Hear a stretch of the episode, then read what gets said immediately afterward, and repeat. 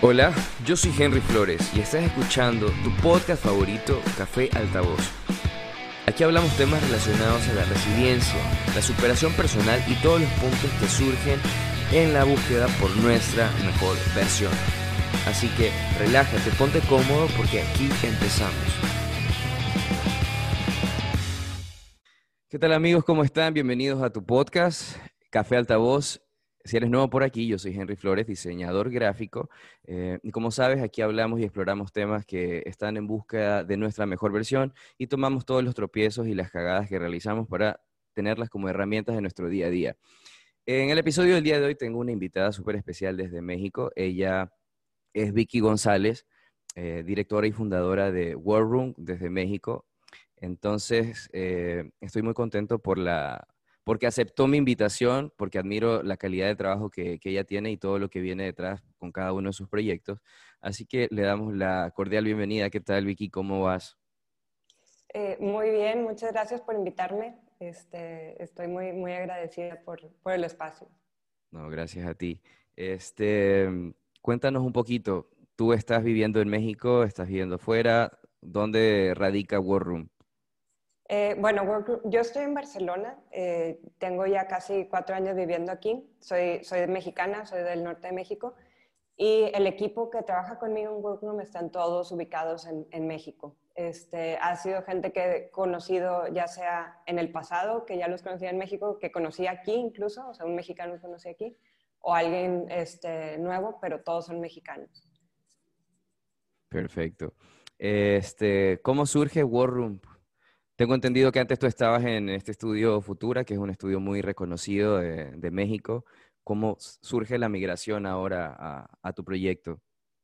Sí, bueno, como, dices, este, yo tengo pues ya realmente más de 14 años trabajando en, diseño. En el 2008 fue que cofundé Futura este, y, estuve como una década ahí más o menos eh, en eh, la parte como de, de, dirección o codirección, obviamente junto con, con, el que era mi socio. Este, y ya llegó un momento así como un poco idealista, raro, no sabría muy bien cómo explicar, que pensé que lo mejor era dejarlo todo, ya sabes, uno de esos momentos de la vida que según yo me iba a dedicar al, al arte y pintar y tomarme un, de que unos días, que creo que realmente nunca pude tomarme unos días porque siempre estuve, o sea, tengo como esta necesidad de estar haciendo cosas y trabajar. Este, y bueno, estuve un rato como de, freelance porque gente que me buscó para ciertos proyectos, en ese momento yo me, había mudado a Estocolmo, este, que por eh, azares del destino vivía entre Estocolmo y México en esa época de mi vida. Eh, justo dejé Futura en 2017 y decidí mudarme, según yo, para siempre a Estocolmo. Al pocos meses decidí mudarme de vuelta para siempre, según yo, a la Ciudad de México. Este, y fue ahí que al menos de un mes de haber regresado conocí a el que se convirtió en el amor de mi vida y me regresé a Europa y ahora vivo todavía con él en Barcelona. Eh, y, bueno, de cómo surge Workroom es porque esta cosa que yo estaba haciendo como, según yo, de freelance, pues obviamente ya eran proyectos muy pues, muy grandes este, que no, normalmente no le das un freelance y era por la, eh, pues digamos, por la trayectoria que yo ya llevaba, clientes muy grandes que necesitaba que yo subcontratara gente y pues por no, no quería mentir que era mi nombre el que se llevaba todos los aplausos, por eso puse un nombre de un estudio y así nace Workroom. Genial, genial. Este, ya entrando un poco más al, al tema de, de platicar y explorar estas visiones, como te, te platiqué en el correo cuando te hice la invitación. Hablamos de diseño gráfico, pero no es de la parte técnica, no de la parte académica, más bien de la parte vivencial, como individuos, como diseñadores que estamos detrás del computador.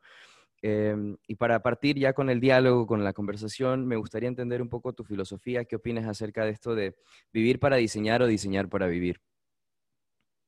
Eh, bueno, sí, vi, la pregunta esa que, que le habías planteado este, y me quedé pensando que, que, realmente en ese caso es como si tuviera una doble moral yo, porque critico muchísimo esta postura del never not working, o sea, de la gente que no, o sea, que todo lo que hace lo hace en trabajo y pensando en trabajo o en ganar dinero, pero al mismo tiempo soy una persona que todo el tiempo está trabajando, o sea, que disfruta de estar realmente, a diferencia de muchos diseñadores de, de mis amigos, o sea, que son como directores de estudios grandes y tal, que, que ellos quieren estar, dirigir y hacer sus otras cosas. Yo soy alguien raro que, que quiere estar moviéndole al mouse y estar como realmente, o sea, no sé, como que quiero seguir em, empapándome de eso. Por lo tanto, eh, digamos que no tengo una respuesta clara para eso porque soy una persona que vive para diseñar, eh, pero no, o sea, quisiera que tener como más este, espacio para otras cosas. Obviamente a otras cosas escribo, eh, pero también, no sé, como que disfruto demasiado de esto, entonces creo que no estoy respondiendo nada.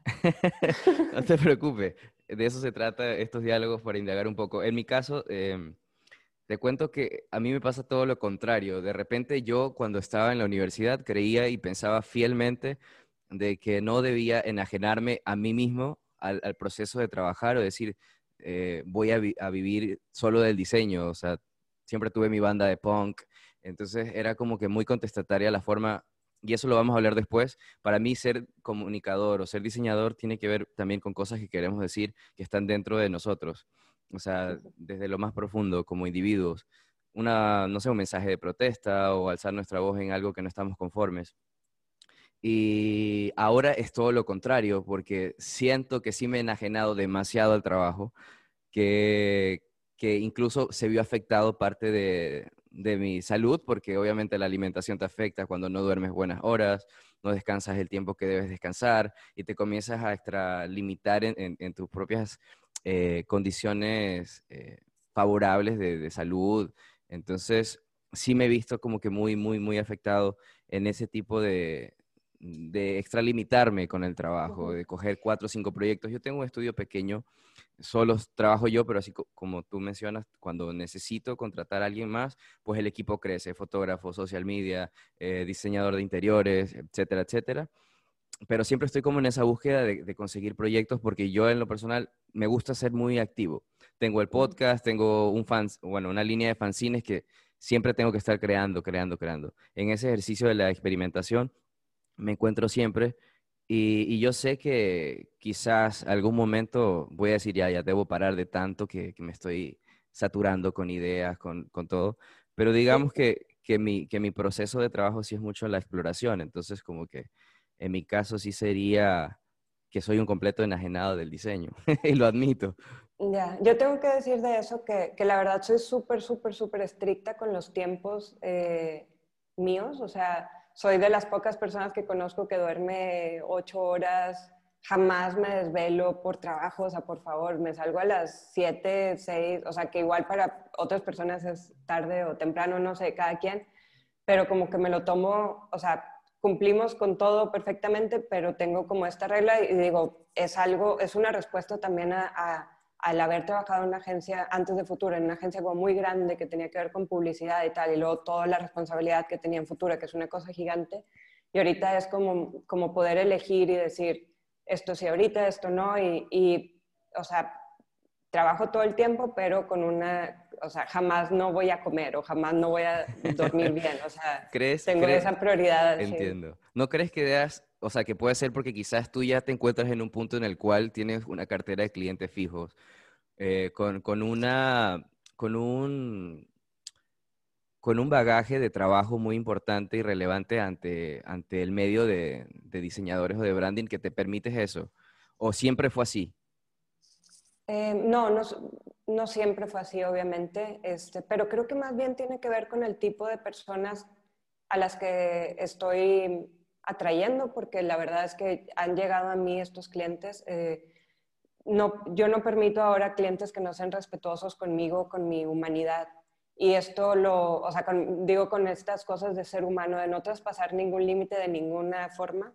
Y eso es algo que, o sea, está muy claro también con la gente que trabaja conmigo, que ellos están, o sea, ellos, su salud, su tranquilidad y su paz mental está por encima de cualquier, eh, no hay cantidad de dinero que valga eh, que te dé una úlcera. Es algo que puse en un post hace poco, que es de los posts más famosos, de más likes ha tenido, que fue como que todo el mundo empatizó.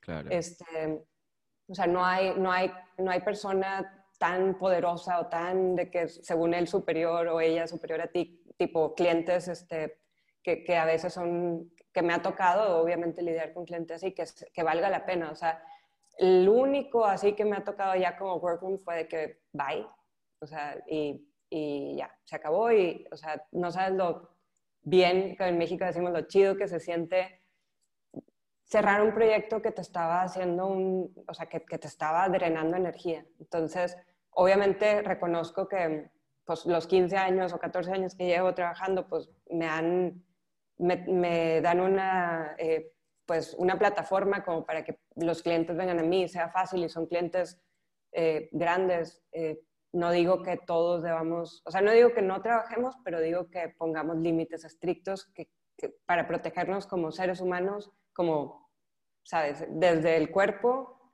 y también la mente y la energía. Sí, sí, sí, respeto y, creo o sea, que lo que dices es, muy real, ¿no?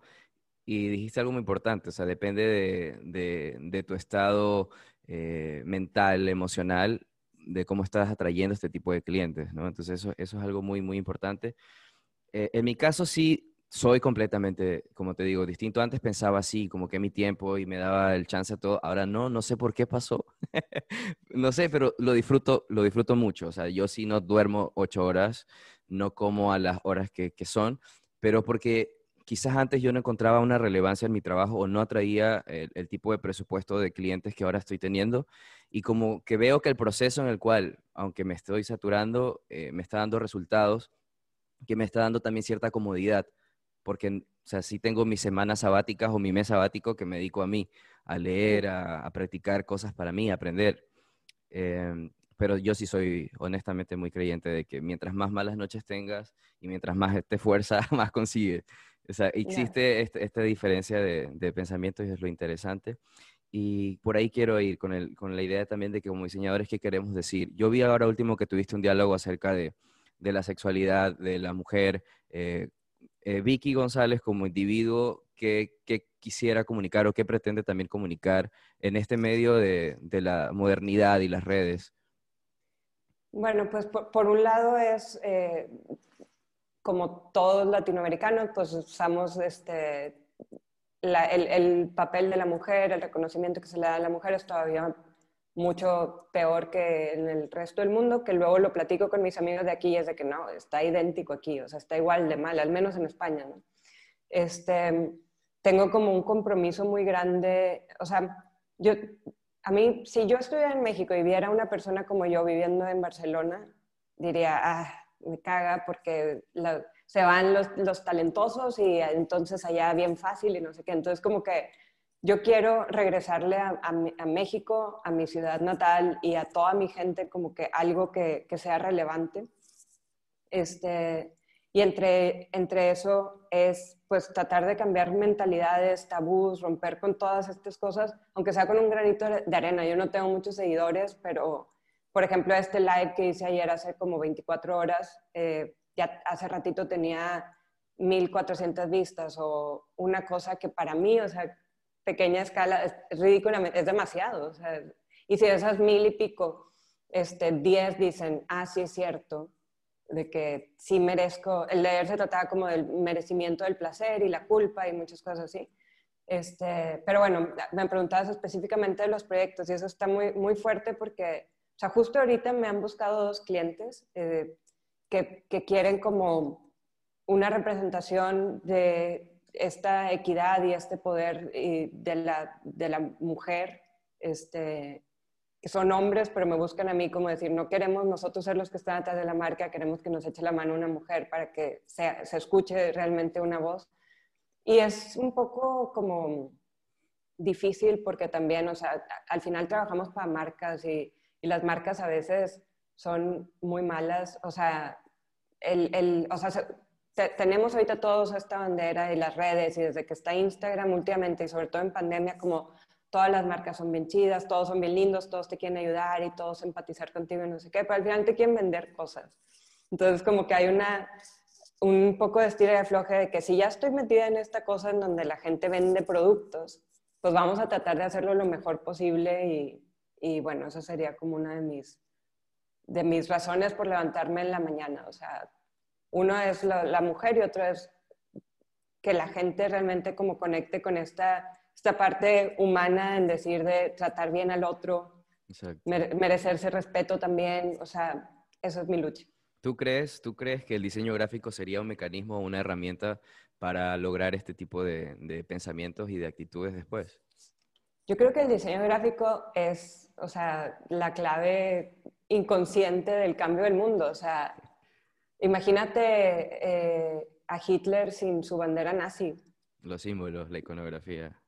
No existiría ese ejemplo horrible que puse, pero todos me entendieron porque, claro. o sea, ahí está, o sea, es la propaganda, es la, o sea, productos que te están hablando todo el tiempo, es pues ahorita todos somos supervisuales porque también no nos queda de, otra, ¿no? O sea, en, pandemias. Sí, sí, te lo pregunté porque justamente hace un mes estaba leyendo algunas reseñas de Milton Glaser y, Milton Glaser es mucho de eso, ¿no? De pensar de que el diseño debe ayudar y aportar al mundo, que así como tenemos la responsabilidad de vender un producto o un jugo empaquetado, también debemos como que contribuir a dar mensajes que puedan eh, ayudar a, a, vivir en mejor armonía y en respeto mutuo.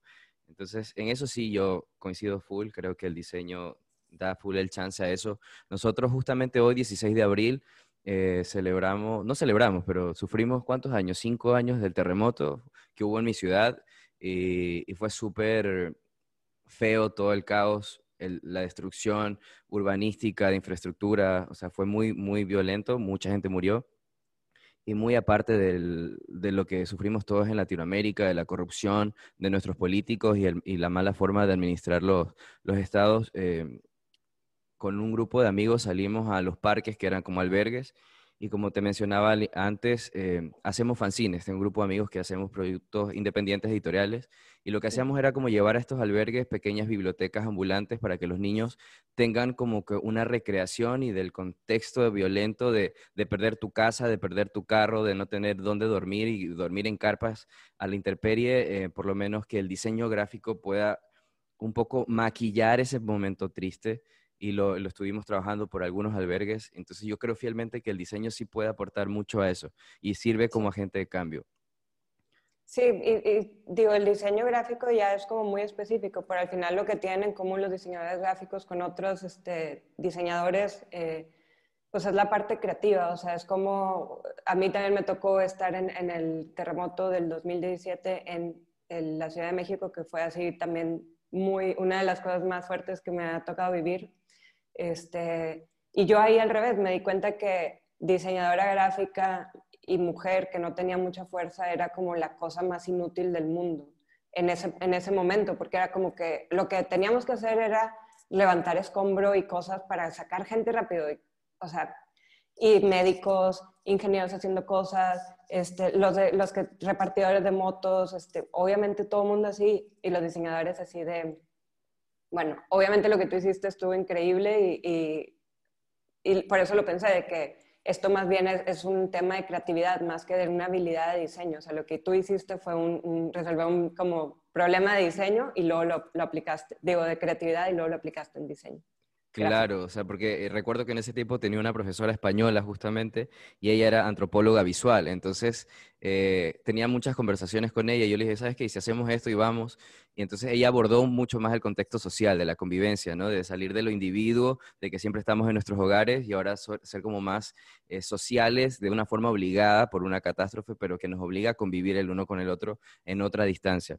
Entonces, yo sí creo fielmente que el diseño y los fanzines y el diseño independiente o las ideas libres eh, son súper positivas, como, como tú dijiste. O sea, el conversatorio que tuviste en Instagram el día de ayer le va a llegar a personas y 10 personas eh, vas a cambiar la vida, vas a afectar la vida de forma positiva de esas 10 personas. Entonces sí es importante a veces apropiarnos también de los diseñadores, porque por ejemplo también he visto que subes historias como que te burlas de la parte de, de, los influencers y haces como, como esa, esa, esa mofa pero yo creo que los diseñadores debemos apropiarnos también de ese territorio, aunque no nos guste. A mí me cuesta demasiado como que estar frente a una cámara, me costó full en la primera temporada y ahora quizás lo tomo más relajado, pero, pero es importante también como decir cosas que, que como individuos queremos, porque de ley a alguien le vamos a llegar y eso va a contribuir a que el mundo, por, aunque sea un granito chiquito, va a ir cambiando.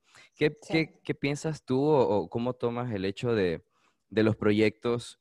Asumo que no siempre terminan de la forma en la que quieres, pero ¿cómo abordas el miedo al fracaso? Em, pues es que como que es la, definir qué es fracaso, o sea... Para ti, claro. Sí, porque por ejemplo, que un proyecto llegue y, o sea, nunca, digamos que probablemente es también injusto porque estoy hablando desde, un, desde una trayectoria que ya llevo y, y que los clientes son como muy personales de alguna manera, confían mucho en mí y es bien difícil que me cambien cosas así eh, que sería como el gran fracaso del diseñador, de que, oh, no, me, no quedó bien la tipografía. Es como, a mí en lo personal, esas cosas no me, no me causan, o sea, ya si, si es, es, un proyecto que se está alargando demasiado y que está frustrándonos a todos y que, o sea, y que no queda exactamente como yo quería, pues tampoco lo tomo como, como frustración. O sea, frustración eh, o fracaso, perdón, este, sería, por ejemplo, quedar mal eh, con alguien, o sea, que el cliente se llevara un mal sabor de boca porque yo no cumplí, porque yo no llegué a lo que había prometido, este, sabes, como estas cosas de, que, que no me ha pasado, la verdad, o, o, que se vayan sin pagar, que era algo que, que pasa muchísimo. Y ahorita como que incluso, o sea, he estado en momentos que digo, bueno, para lo que debe, o sea, ¿qué quiero? ¿Seguir hablando con este ser humano al que ya no me interesa o perder lo que sea de, pesos? De que, pues ya, o sea, tengo como que una, la balanza súper... Claro. Yo, yo te, lo traigo a colación este tema porque el mes pasado me ocurrió algo. Eh, últimamente, gracias a las redes también, Behance y a Instagram, como que me contactan y me preguntan cuánto me cobras por esto y lo otro. Y llegó un proyecto extraño, y digo extraño porque al principio no entendía de qué se trataba, pero eh, necesitaban como hacer una merch, un merchandising para, para, una banda X. Y dije, bueno, quizás un freelance, lo paso a algún amigo o algo así porque estaba ocupado. Pero era esta banda eh, norteamericana que fue súper famosa como en los 60, este, que tienen esta canción de Killing My Soulfly, que ellos son como haitianos y, son también parte gringos, y yo me quedé así como, wow, esa canción por lo menos, este, de Fuji se llama, de Fujis. Eh, cuando me contacta la persona que hizo como de intermediario, me dijo, todo bien, yo me emocioné full. Cuando conozco a la persona que está a cargo del proyecto, era la vocalista. Y ella tenía una visión muy complicada, no complicada, distinta a mí. Yo, yo no soy mucho de arte. Yo creo que, que el diseño es sistemático, que, que, es, que, que hay procesos que se deben seguir y que debes llegar a esos resultados. En cambio, esta persona tenía una forma de trabajar, porque, por ejemplo, yo hacía videollamada con ella, le enviaba los documentos ya bien formales, con tu, con tu mood board, o sea, todo así como, como diseñador, y ella no quería eso, ella quería hablar conmigo por WhatsApp y estar en contacto conmigo y que le mande capturas, no importa, o sea, no le importaba la formalidad y la, y la, y la estética o el fondo, ella quería, no sé, que sea más artista y me costó demasiado. A eso hablo del fracaso, no hablo de presupuesto, hablo de esas cuestiones que te encuentras a lo largo de la vida y tú dices, ok, esto es algo nuevo. Y para mí fue nuevo encontrar este tipo de personas, porque por lo general, como tú dices, cuando tienes clientes de marcas o algo así, como que es más fácil guiar o esta persona ya vio tu trabajo y dice, este es el camino que yo quiero también para mi marca. Pero esto no era marca, era simplemente un proyecto de generar este, una merch porque ellos estaban celebrando 25 años de haber estado en la Billboard con esa canción, eh, eh Killing My Soulfly. Entonces fue como, estaba súper emocionado al inicio, después me desmotivé, dije, ok, el cliente no está satisfecho, eh, se está llevando una mala impresión de mí, no estoy llegando a conectar con él, me estoy sintiendo, me estoy sintiendo mal y te lo juro que fue así como un peso y yo dije, ¿cómo puedo hacer para conectar con esta persona? Y entendí que a veces es importantísimo entender el bagaje cultural y, educativo que tiene el cliente para poder decir si vas a hacer match o no. Yo me sentí súper mal porque dije, me pagaron, yo cobré, pero ese proyecto no, no salió porque no fue lo que ellos buscaban, ¿no? Entonces, y fue como que yo sí dije, bueno, quizás debí entender de que el cliente tiene una concepción y que mi forma de construir eh, marcas es una cosa y mi forma de quizás de aplicar todo lo que ella me habló de su historia, de los billboard y toda esa vaina, era otra cosa. Entonces, mutar quizás también como la idea de crear una identidad a crear una pieza específica de un buzo, cartera y bolso, es como eso, como mercancía y, no me pude enganchar y, y, me llevé ese mal sabor horrible. Igual, o sea, con madurez lo entendí de que, bueno, en, un próximo proyecto debo entender más todo el contexto de mi cliente, cómo piensa, sí. cómo... Sí, o sea, al final todo es aprendizaje este, en, en, lo laboral, o sea, cualquier fracaso que, que, o cosa que pudieras ver como fracaso no es más que un aprendizaje porque no, nada es tan importante y nada es tan serio. Eh, o sea, lo peor que te puede pasar es eso, que alguien se vaya decepcionado o que no te paguen o malentendidos o cosas así. Eh, yo he aprendido de muchos, o sea, al principio sí, o sea, obviamente me acuerdo de llamadas con clientes que me decían, eh, gritándome, eso lo pude haber hecho en, en PowerPoint y yo llorando, este, o sea, yo en, la época de Futura al principio, ¿no? Y, y, es como, aparte de que eres un imbécil, obviamente no puedes hacer eso en PowerPoint ni aunque quisieras, pero ok, no te voy a explicar. Este, o sea, me ha tocado lidiar con mucha gente muy estúpida, muy prepotente y también me ha tocado lidiar con gente que, pues que ahora que lo estás diciendo, sí, que, que, es cierto que no entendí lo que querían y que nada más se fueron así como, como moonwalking para atrás de que este, no, pues no va por aquí, pero yo creo que sí, ahorita lo que, lo que hago es que soy muy camaleónica sin querer, como que este, si viene una señora grande y me habla de cierta manera, como que me pongo en su papel mucho y luego viene el chavito que rico, que no sé qué, entiendo perfecto, o sea, como que, y, y, soy muy de investigar, o sea, como esta onda también cultural, o sea, como que saber qué están esperando, saber, o sea, dependiendo de dónde me están hablando y etcétera, que creo que, pero bueno, como te digo, todo ha sido de, de aprendizajes por, por, lo que se podía llamar fracasos, pero no hay fracasos en la vida. Sí, genial.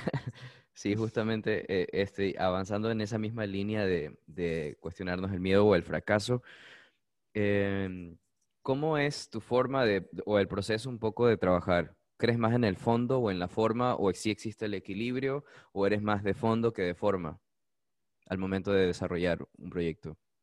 Pues sobre todo ahora desde que empecé sola y empecé con Workroom, este, soy muy de, de, investigación y de concepto y de estrategia, o sea, como en, primero, o sea, ya no quiero hacer branding, ya no quiero hacer, nunca haría un logo, pero no quiero hacer branding sin hacer la estrategia de marca. O sea, como entender esta, la esencia de que lo que hay atrás. O sea, por ejemplo, si viste el, el, el, el, proyecto este de Horsch, el de live de ayer, ni siquiera lo he publicado bien porque, no sé, como que me emocioné y ya quise hablar de eso. O sea, no ha salido de que de la imprenta las cajas de así. Como que a ni me importa eso. El fondo, o sea, todo esto era el merecimiento. Entonces, llegar, o sea, obviamente luego lo ves y no dice, ah, merecimiento, pero ya me di cuenta que las marcas, o sea, después de mucho trabajo, que las marcas y que el diseño es como la puntita del iceberg de una cosa así gigante de, espíritu, podría decirse, o de intenciones, y, sobre todo ahí es donde yo quiero controlar que las intenciones sean buenas. Entonces yo creo que ese es, es un, no sé si contesta la, sí, sí, Sí, sí, justamente eso, porque también, eh, y eso lo hablaba con, con, algunos amigos, bueno, yo vivo en una ciudad muy chiquitita, nosotros realmente como que una escuela de diseño, creo que se está construyendo hace unos 20 años como mucho, somos muy nuevos en eso, pero sí creo que hay unos estudios de diseño que, en los cuales somos amigos y siempre hablamos de este tipo de, cosas, ¿no? Entonces, acerca de lo que tú dices, la planificación, la estructura, la investigación, la conceptualización, de entender el contexto, no es lo mismo diseñar un producto para cierto lugar o cierto país que para otro país. Los colores, la cromática, la tipografía o el storytelling o el mensaje va a variar justamente por eso. Y eso es lo que a veces fallamos, o digo lo fallamos, o fallan las escuelas, no sé cómo sea en México, pero por lo menos acá, eh, claro, esta, esta cultura de hacer logos, como tú dices, yo no, no, hago logos, me gusta estructurar la marca como tal y establecerla. Eh, pero sí, yo creo que ahí radica mucho la diferencia también entre, entre ser, eso me lo dijo algún profesor, entre ser diseñador gráfico y ser un grafista. O sea, el grafista como artesano, profesión de desarrollar o resolver problemas automáticos para un letrero, para una valla y un puntos específicos, pero el diseñador ya que, que, que le dedica tiempo a estudiar, a analizar, a proyectar, a conceptualizar, este, yo creo que ahí radica también bastante el, resultado, que es lo que tú hablabas de Futura y, con tu estudio actualmente. Sí. Que por eso este, sobresalen. ¿Disciplina o libertad, Vicky? ¿Cómo va esa línea? Disciplina. Disciplina total, sí. O sea, es, la, es la, el despertador a las 6.40 de la mañana, meditación, yoga, y luego veo el celular, que eso es una cosa bien difícil para mí. Y, o sea, yo soy, la, soy una autoempleada, por más que parezca que soy como, ah, sí, directora y este, creativa y no sé qué. No, yo voy a la oficina de lunes a viernes, llevo mi topper con mi comidita que me caliento el micro. O sea, está mal para muchos, ya sé, pero a mí me da mucha paz la estructura y es la manera, eh, o sea, y no, no te va a contestar en sábado ni domingo, o sea, no me importa que vivas en Dubái, que los de Dubái empiezan la semana el domingo. Eh, y la terminan el, jueves, me parece. Este, y tenía un cliente en Dubai que todo el tiempo el domingo y el primero de enero me escribió también a las 10 de la mañana. ¿Cómo vamos? Y yo, ¿en serio? año, ah, también es año nuevo allá, no invento. Pero bueno, este, trato de poner límites porque si no, o sea, me los pongo porque si no se me puede ir bastante. O sea, ya de por sí soy una persona medio workaholic, entonces disciplina para acotarme. Sí, sí, en ese sentido sí, yo también. Yo tengo muy mala memoria, lo que hago es que tengo una agenda física como tal o en el celular y anoto por horas y me, y me, y me organizo full con el tiempo. También soy muy, muy puntual. Uno de mis defectos es que tengo muy mal carácter y odio a la gente muy impuntual. O sea, creo que el tiempo es súper valioso. Por lo mismo que te digo, o sea, porque me maltrato en el sentido de no dormir las ocho horas. Entonces yo sé que si tú me haces perder o alguien me hace perder una hora, para mí es demasiado porque me estoy invirtiendo a mí eh, demasiado eh, tiempo y demasiadas actividades en un día, que quisiera que tuviera más horas, eh, porque siempre, o sea, estoy en actividad, no paro, tengo una energía así como que va. Entonces es como que... Yo, también soy muy puntual, pero no tengo tan mal carácter, más bien me guardo todo y, y luego exploto varios años después. no, no, yo, yo no puedo, no puedo no puedo explotar después yo, o sea, ya lo dijeron, creo que esas energías como que también hago meditación, también practico yoga, eh, cambié mis hábitos alimenticios hace muchos años, hace algunos años, este, desde que comencé a entenderme. Y siempre digo que el diseño gráfico a mí me, me ayudó a entenderme, a mí. O sea, yo cuando leí este, hace tiempo parte de Bruno Munari, y siempre lo nombro porque el proceso de diseño de él, de crear la idea, desde el inicio, la investigación, este, todo el, todo el proceso de experimentar con otras herramientas hasta llegar al trabajo final, ese tipo de procesos también yo creo que se aplican mucho a, la vida en general. O sea, creo que la vida es un diseño constante de hábitos, de dejar hábitos, aumentar este hábito eh, y como te decía, ¿no? En una transformación constante en la cual siempre, siempre estamos. Y hay un, hay un dilema que, no un dilema, una filosofía japonesa que a mí me llama mucho la atención y que me parece muy importante como hacer una analogía acerca de, nosotros como individuos que nos fortalecemos justamente con eso, con los fracasos o tropiezos o malas experiencias con, clientes, que es el kitsuji, ¿no? Entonces el kitsuji recompone todas estas vasijas eh, y estas cerámicas, tazas que se rompen y lo que hace es que la vuelve a construir con una resina de oro y al volverla a construir con esta resina, la figura obviamente tiene otro aspecto y la grieta se ve que básicamente es como nosotros al, ir caminando en lo largo de nuestra vida, eh, llevamos todos esos, tropiezos y eso como conocimiento. Pero también es importante como decir, ok, este soy yo, eh, me equivoqué hace cinco años, la cagué, hice cualquier tontería, pero, pero ahora me, reinventé. Creo que reinventarse es justamente ese principio de, diseñar nuestra vida, de mutar entre el ejercicio, la meditación, la alimentación, el tiempo, eh, la planificación. Entonces, Cuéntame un poquito acerca de procesos, ya para ir culminando el, episodio, que ya estamos llegando al tiempo del meeting. Más o menos, ¿cómo son tus procesos?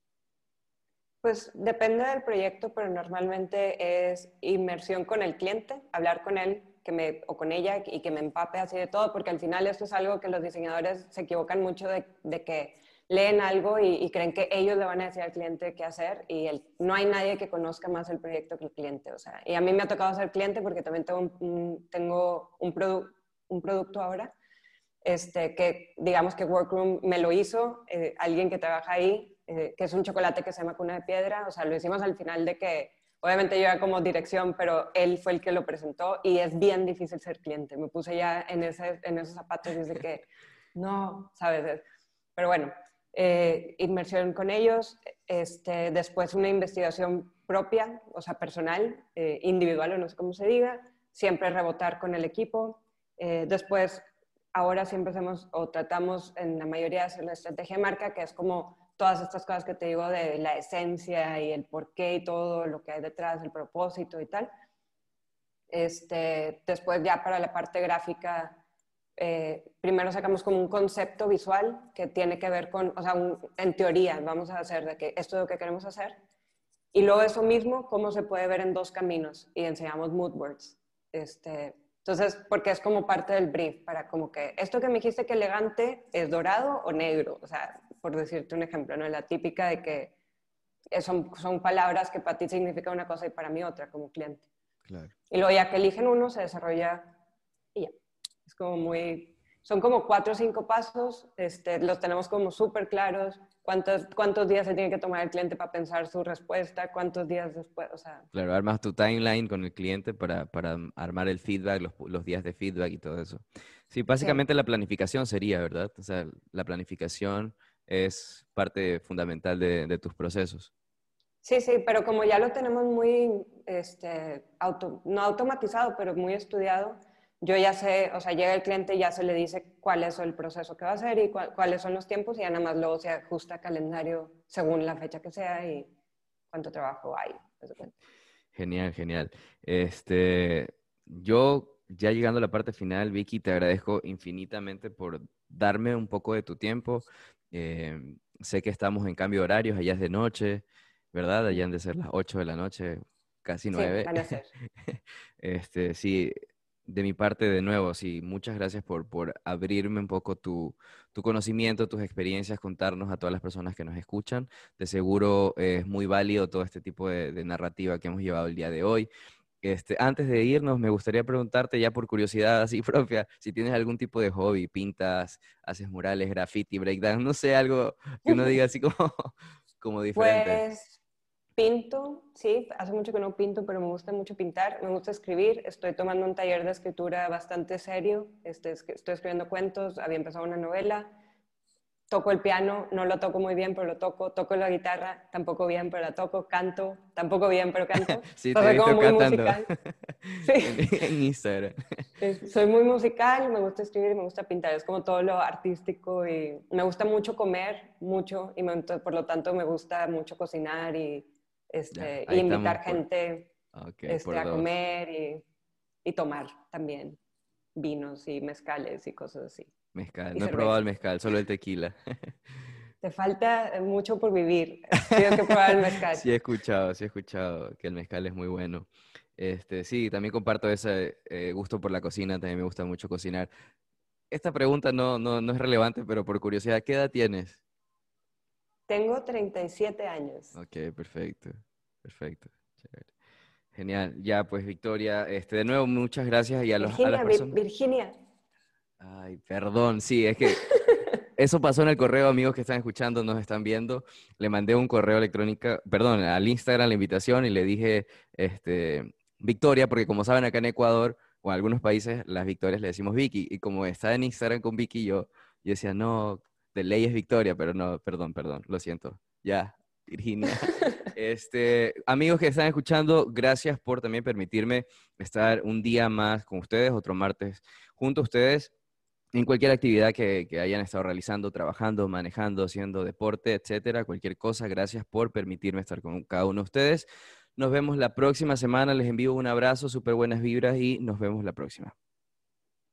Café Altavoz es un diálogo profundo que refleja la exploración consciente de nuestro ser. Yo soy Henry Flores, diseñador gráfico, y creo fielmente que nuestros pensamientos influyen en nuestro trabajo profesional. Caídas, tropiezos, historias, experiencias contadas en un micrófono. Bienvenido a tu podcast, Café Altavoz.